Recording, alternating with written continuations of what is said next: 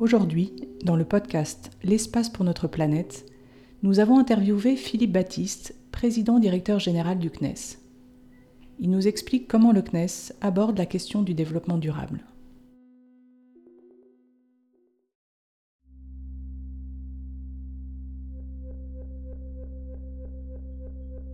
Je m'appelle Philippe Baptiste, je suis président directeur général du CNES. Le développement durable, il est naturellement au cœur des préoccupations du CNES. Mais avant même euh, de, réfléchir justement à, ces activités, enfin, à l'impact du spatial sur le développement durable, la question, elle doit déjà être prise par l'entreprise elle-même, euh, l'organisation elle-même. Et, la, question numéro un qu'on doit se poser, c'est comment est-ce qu'avec tous les salariés, on, est capable euh, d'agir concrètement au quotidien sur, sur le développement durable.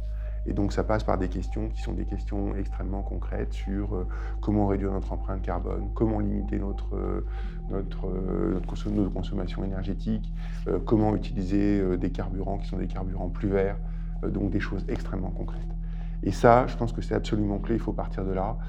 c'est pas parce qu'on s'occupe du spatial qu'on doit rester dans l'espace sur ces questions. Il faut revenir au contraire sur Terre, si je dois filer la métaphore, pour vraiment être très concret et très opérationnel. Euh, moi, ce que je constate aujourd'hui, c'est que tous les salariés ont été vraiment euh, très associés, ont vraiment participé dans la construction des, objectifs de développement durable du CNES. Et moi, je voudrais prendre comme exemple très concret euh, ce qu'on fait, fait, en Guyane aujourd'hui. on a des projets qui sont extrêmement ambitieux en termes de, pour construire une énergie, une énergie verte de, support à la base. On parle d'une base qui représente quand même 15% de la consommation énergétique de l'ensemble de la Guyane. Donc ce sont des montants qui sont absolument considérables. Donc on a des projets qui sont des projets très congrès euh, de faire pour euh, utiliser une énergie qui soit une énergie euh, renouvelable, qui soit capable d'alimenter l'ensemble de la base. Et bien au-delà, on voit bien que ça, ça a un impact non seulement sur la base, mais aussi sur tout l'environnement, sur l'ensemble de la Guyane. Et donc c'est toute une filière qu'on est en train d'essayer de construire derrière euh, avec évidemment euh, non seulement les autorités, mais aussi l'ensemble des sociétés euh, guyanaises. moi, j'aime rappeler que sans le spatial aujourd'hui, il n'y a pas d'observation de la Terre. Et sans l'observation de la Terre, il n'y a pas de mesure de l'impact de l'homme sur, sur la planète Terre. Ce que je dis évidemment est un peu une caricature. Il y a toujours des moyens d'avoir des, d'autres types de mesures. Mais l'essentiel des mesures aujourd'hui, bah, ça passe par l'observation et l'observation de l'espace. Euh, et, donc c'est absolument clé. Ça, ça nous permet très concrètement aujourd'hui, euh, grâce à l'observation, euh, eh bien, vous avez des données et avec ces données, vous allez pouvoir nourrir les modèles pour faire des prévisions météo ou pour faire surtout des prévisions, des prévisions climat. si vous n'avez pas ces données-là, vos modèles ne vont pas fonctionner. Donc vous ne serez pas capable de prévoir le climat, euh, enfin, quelle va être l'évolution du climat, et vous ne serez pas non plus capable de, simplement modéliser l'impact de l'intervention humaine sur la Terre.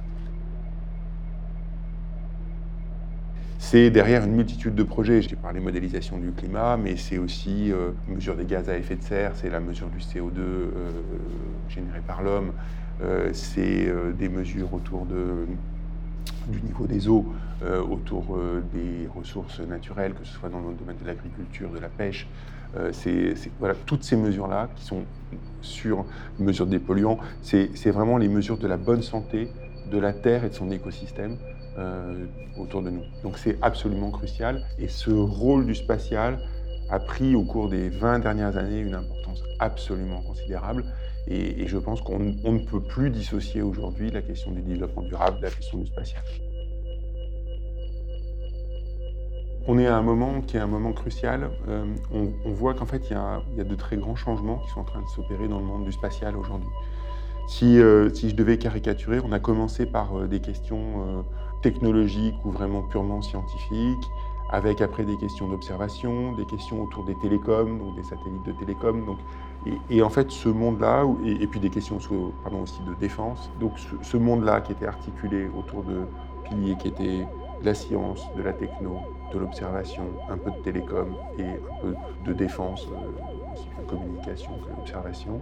C'est ce, ce, monde-là qui a vraiment été le, substrat du spatial pendant très longtemps.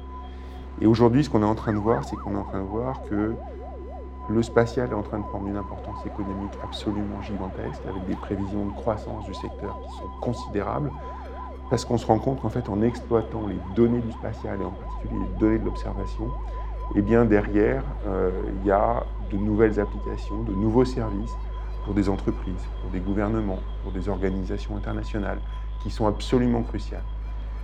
Et donc, il y a une explosion de ce business, entre guillemets, qui a c'est à la fois évidemment une source de. C'est un moteur de développement et puis c'est un moteur de satisfaction. C'est aussi derrière un, questionnement en fait, du modèle initial de ce qu'était le, ce le secteur euh, spatial. Et je pense qu'aujourd'hui, en particulier pour le grand public, le secteur spatial qui était quand même vraiment euh, identifié à la science, l'exploration, va probablement à un moment donné basculer un petit peu vers une vision qui est aussi euh, où la question du, du économique va aussi prendre une partie importante. Je ne dis pas que c'est un risque, je dis juste que c'est une évolution euh, profonde. Et donc la perception du secteur va aussi probablement changer dans l'opinion euh, publique. Et je pense que c'est quelque chose qu'il faut qu'on réfléchisse à ça et il faut qu'on explique aussi justement euh, que toutes les questions autour de la science, de l'observation de la Terre, etc., restent absolument fondamentales. Et en particulier, ça restera vraiment quelque chose que les agences vont devoir continuer à porter extrêmement fort et durablement. Ben, moi, je reprendrai euh, volontiers euh, la citation de Bill Anders, qui était euh, donc un astronaute d'Apollo 8, qui disait We came all this way to explore the moon, and the most important thing is that we discover the Earth. dit autrement, on est venu jusqu'ici pour explorer la Lune, et en fait, on a découvert la Terre.